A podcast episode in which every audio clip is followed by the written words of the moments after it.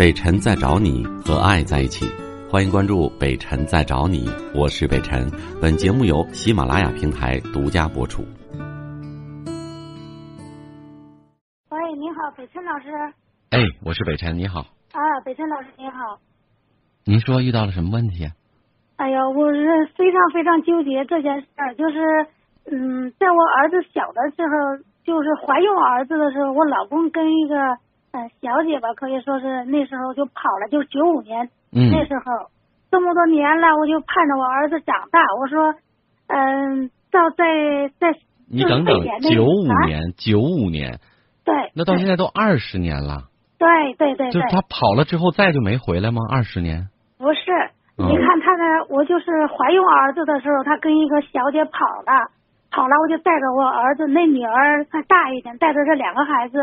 到我儿子两岁多的时候，他回来了，我们就离婚了嘛，分了。嗯。到我就非典那一年，他把儿子给我要走了，说咱们家里找个保姆，以后你可以随时看孩子。谁他要走了以后就不让我看了，不让我看了。后来我也想着，哎，孩子大了，他我就慢慢的给孩子讲也行。嗯。怕影响孩子生长啊，就每次那时候我还能去学校看看孩子，我就说在家里听听妈妈的话，因为那个女的回来了嘛，不是我就。教育孩子那样，我说在家别问你爸爸，你妈妈对你挺好的，我就这样说。嗯。后来我就想到，哎，我儿子总有一天要长大，长大了我再给儿子慢慢的说，是不是？我就这样想。嗯。哎，盼盼盼盼大了，我儿子去年考了大学。嗯。后来我通过熟人什么的，知道他在哪上学了，把那个添加好友那个 QQ 都加上了。嗯。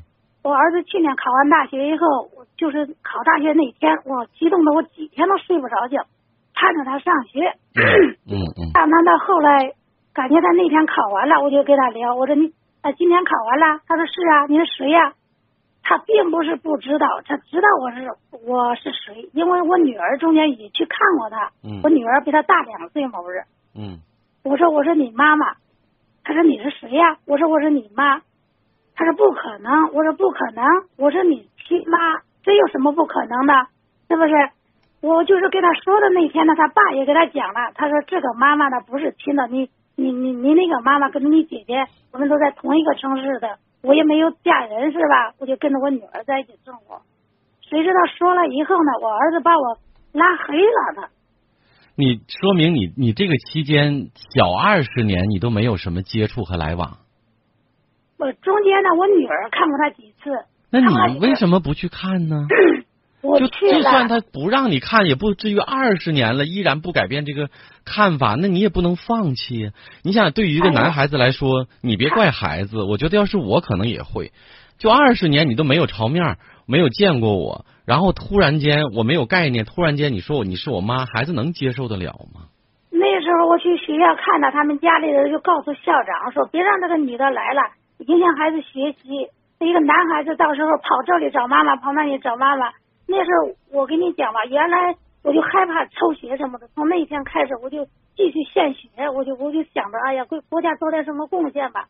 儿子儿子都养不了了，我心里可难受了。你可能我我个人觉得你可能是偏怎么说呢？偏软弱了，或者说太过善良，但是你忽略了一个事情，这个小二十年的这个陪伴陪伴的缺失啊，你真的让他孩子一下子无法接受。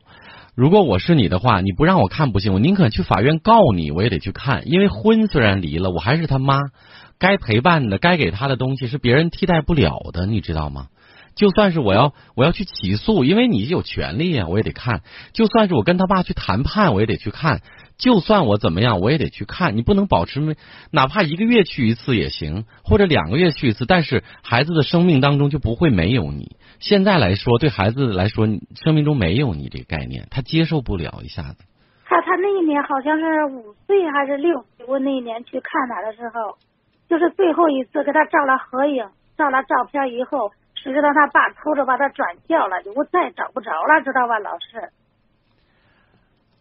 我刚才说了，你可以通过法律的方式去起诉，因为他一百般阻挠你去见面，这是违法行为，你知道吗？很简单，夫妻离婚，无论孩子判给谁，另外一方是拥有探视的权利的啊。呃，你你这这就根本就不对。先咱不说了，因为说也没有意义。我认为我只是告诉你，你这个在这个事情上，你虽然认为自己是尽力了，我认为没有。这是只要你没有起到陪伴的作用，一定是你有疏忽的。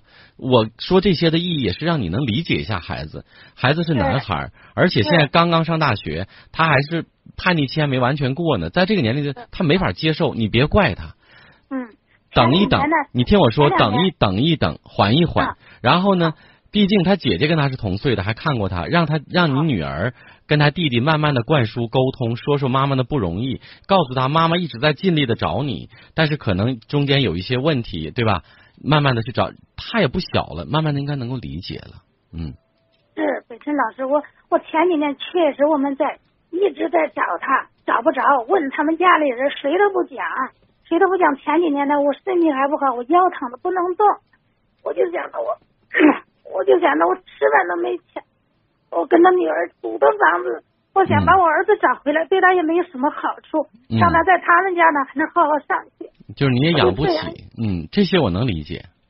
我就一直这样忍着，我说孩子人大了就好一点。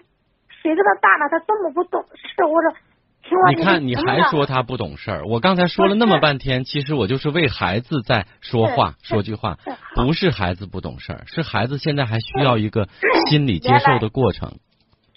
我去年他考大学了，我我说，哎呀，咱长大了，说就是那天呢，我就给他挑明了，挑明了，谁知道他就把我拉黑了，说我心里一直纠结纠结，哎，这无意间听到你的电话，我就想，还是给你打个电话问问怎么办。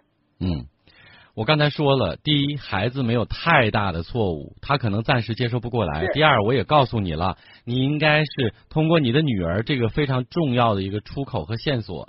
跟儿子去沟通，沟通好了之后呢，呃，慢慢的儿子就可以会接受，因为他们是同龄人，明白了吗？啊，这两点你做到了，你就赢了，要不然你你还是不行。好，谢谢，谢谢。嗯，好嘞，那我们就先聊到这儿啊，再见。我是北辰，再次感谢你收听了今天的节目，多多分享给你的朋友，也多在留言区互动，留下你的问题。